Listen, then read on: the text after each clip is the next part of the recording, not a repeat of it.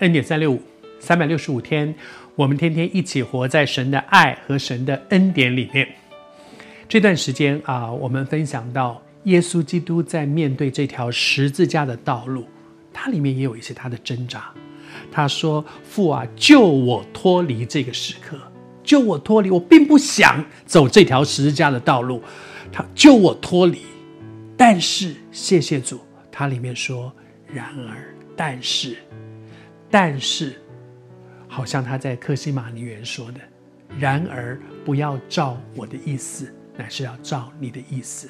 换句话说，我的意思跟你的意思不一样。然而，我选择顺服。昨天在分享这一段经文的时候，我里面有一个很深的感动。我还是说，我不知道你是谁，但是这两天你里面有很多的一些挣扎、冲击，好像雅各在雅博渡口跟主摔跤，他有很多自己的一些想法，你也有很多。你的我觉得，但是此刻，主用他的爱来回应我们里面的挣扎。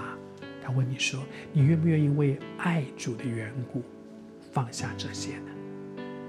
耶稣选择放下。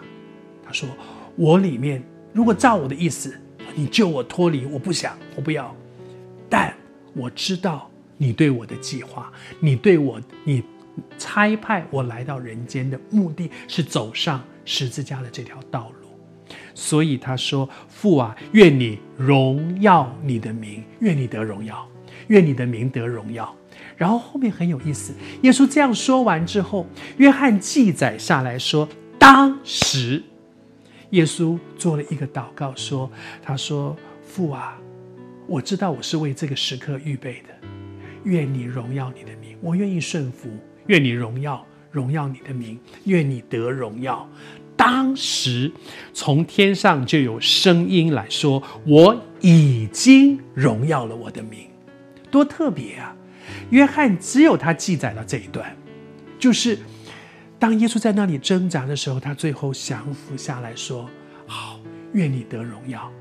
我这一生就是要完成你要我做的事。”然后当时当下。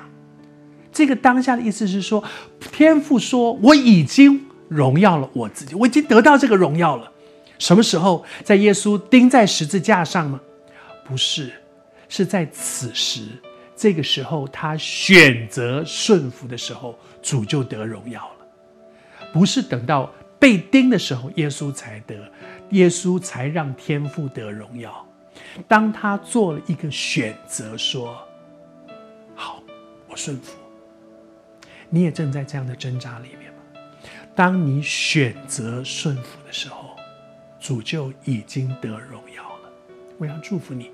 我不知道你在挣扎些什么，我也没有办法体会，因为我只是个平凡的人。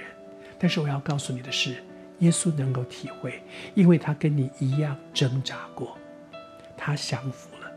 你愿不愿意为着神的荣耀也降服呢？祝福你。